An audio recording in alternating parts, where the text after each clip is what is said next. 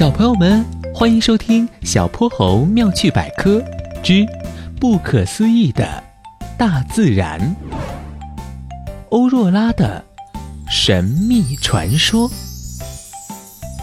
金斗号载着小泼猴和哼哼猪飞入北极，这儿已经是深夜了。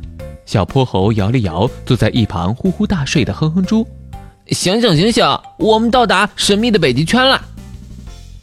哼哼猪紧皱着眉头，好像在做噩梦。别，别追我！迷迷糊糊的哼哼猪睁开眼，发现是小泼猴，这才回过神来。吓死我了！我好像做了一个很可怕的梦，嗯，但是我想不起来了。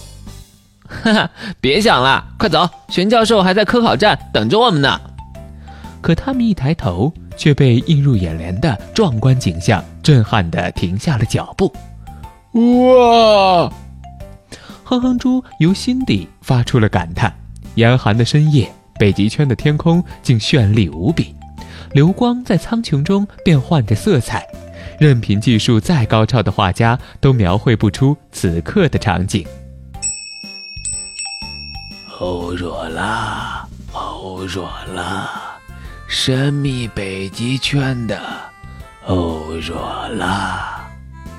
正当他们奇怪声音从哪儿来，一位白胡子老爷爷迈着步子从一片白茫茫中走来，嘴里念叨着小泼猴和哼哼猪都听不懂的话。你看，原来是他的拐杖上有一个铃铛。这老爷爷好奇怪，为什么深夜一个人在这里散步？白胡子老爷爷站在雪地中央。摇着拐杖，好像在完成某种仪式。铃铛声在周围回荡，清脆响亮。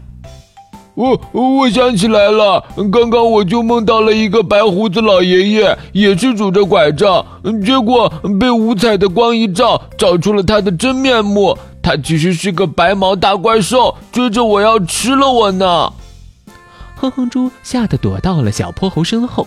这个举止怪异的老爷爷站在流光溢彩的天空下，好像下一秒他立刻就要变身似的。欧若拉，欧若拉，玉皇照亮大地。白胡子老爷爷的双眼紧闭，铃铛声越来越响。他厚重的衣服上落满了雪花，远看还真像一只白毛怪物。呃，快跑啊！怪物要变身了！哼哼猪大喊一声，撒腿就跑，迎面却撞上了赶来迎接他们的玄教授。咕噜咕噜，哼哼猪，你跑什么呢？哪有大怪兽？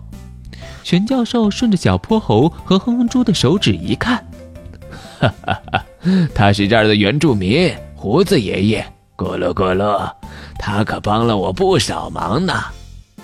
可不是，玄教授身上穿的棉鞋、棉衣可都是胡子爷爷送给他的。原来他不是白毛大怪兽，那这位胡子爷爷在干什么呢？对啊，对啊，为什么天上会出现这么多好看的颜色？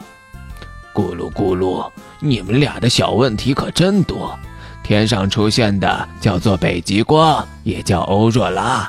北极这儿啊，是胡子爷爷的家乡。很多人都靠捕鱼为生，在他们的传说中，极光是鱼皇在天上举起了火炬，为大家在夜里捕鱼打光照明。咕噜咕噜，胡子爷爷刚才是按照当地的风俗在感谢鱼皇呢。世界上真的有鱼皇吗？极光真的是天上的火炬吗？咕噜咕噜，当然不是了，鱼皇是这里的古老传说。以前大家不知道极光是怎么一回事，后来科学家发现极光其实是一种出现在两极的独特自然现象。咕噜咕噜，来自太阳的带电粒子到达地球，进入极地的高层大气时，就会与大气中的原子和分子碰撞，产生光芒，才形成了美丽的极光。咕噜咕噜。不过，关于极光的古老传说还有很多很多。哼哼猪和小泼猴抬头望着天空，听着玄教授讲述欧若拉的美丽传说。纯净的夜空上，璀璨繁星与美妙星光一起出现的画面，深深印在了他们的心底。小泼猴妙趣百科，一天一个小知识。小朋友们，欢迎大家把心中的大问题、小问题在评论区告诉小泼猴。如果你的问题被选中，小泼猴不但会用一个故事告诉给你答案，还会有一件小礼物送给你哟。